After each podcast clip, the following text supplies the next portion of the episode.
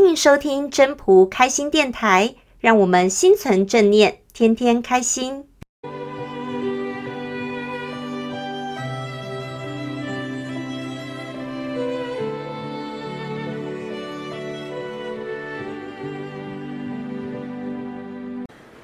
各位朋友，大家好，我是主持人 Marie。我们生活中的每一刻，其实都是在做选择。从简单的日常生活三餐，到重大的人生方向，都是在做一个选择。所以今天我们就请到了分享人来跟我们分享，他是怎么样来做对的选择。嗨，我是俊。这一次呢，我想要跟大家分享的是我读《道德经》第四十四章的“名与生，孰轻”的一些想法和感受。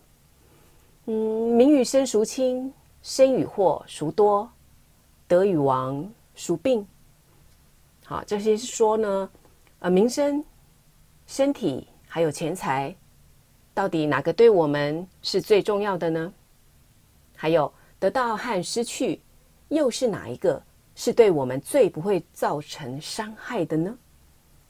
哦，这个听起来是不是好像有点严肃？哈、哦。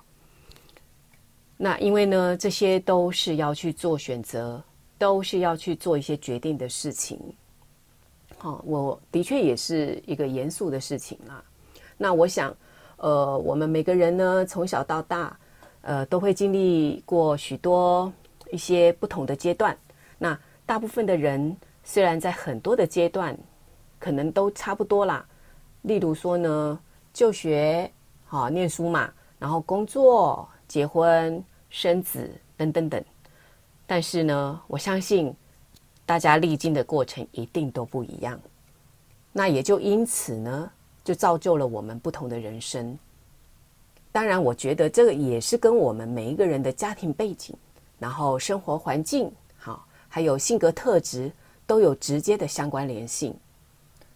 所以呢，也就会做出许多不同的选择，然后呢，过着不同的人生。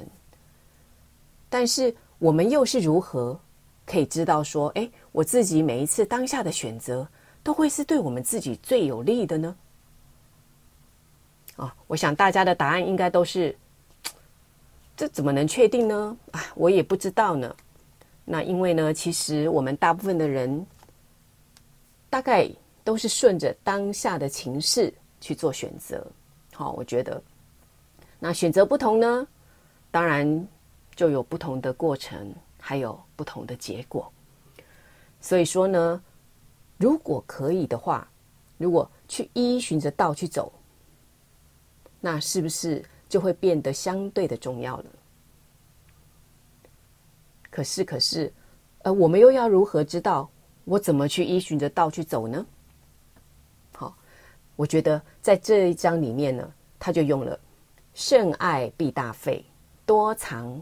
必后亡，还有知足不入，知止不殆，来教我们要懂得知足的重要性。那因为呢，过分爱惜就会造成了大的破费，那过多的储存就会带来呃就会带来了一个极大的损失。那如果我们知道满足，就不会受到羞辱；知道适可而止，也就不容易招来危险。所以说呢，我觉得如果我们可以本着知足的态度，然后去面对每一次的选择，那么我想应该就会比较能够去找到一个平衡点。好，这个平衡点是要做什么呢？就是帮助我们去做选择嘛。然后呢，再来去在选择过后喽，那我们再来去经历我们选择的一些的过程，还有去承受这一些的一个结一些结果。好，那我就记得呢，在几年前有一次有一个机会哦，我可以直接跟船家去买明虾哦，很新鲜哦。那我就摊着说，哎呀，因为一箱这样子买，又是直接跟船家买，所以是真的很便宜，然后又很新鲜。那我想也不想的，我就说好，我要订一箱。那我收到货的时候，当然也很开心啊。打开了之后，看了满满一箱的明虾，就很开心的煮了几次来吃。可是呢，一箱大虾的分量，哎，还真的是不不少哎。然后呢，当时我也没有想说啊，我要把它分一分，看是不是可以先呃送某一些人这样子，也没有。那结果呢，冰箱就这样冰着冰着啊，我就忘记了放在冷冻呃放在那个冷冻库嘛，就忘掉了。最后呢，有半箱以上都是因为放了太久，我不敢再去吃了，所以呢，就只好把它丢掉了。那这样子你看哦，钱还有明虾就这样白白的给浪费掉了。好这样是不是真？是不是这样很可惜？那另外呢，还有一次哦，我就是有一个周末我在家里面，我喝了一下午的普洱茶。这个普洱茶是我自己煮的。那想说呢，哇，这个普洱茶又冰又凉的，然后它又无糖，那我怎么喝应该没有关系吧？不会肥。所以呢，我就贪图了口腹之欲，然后就一直喝，一直喝。我也不知道要节制，我也不知道要适可而止。结果我那一天晚上哦。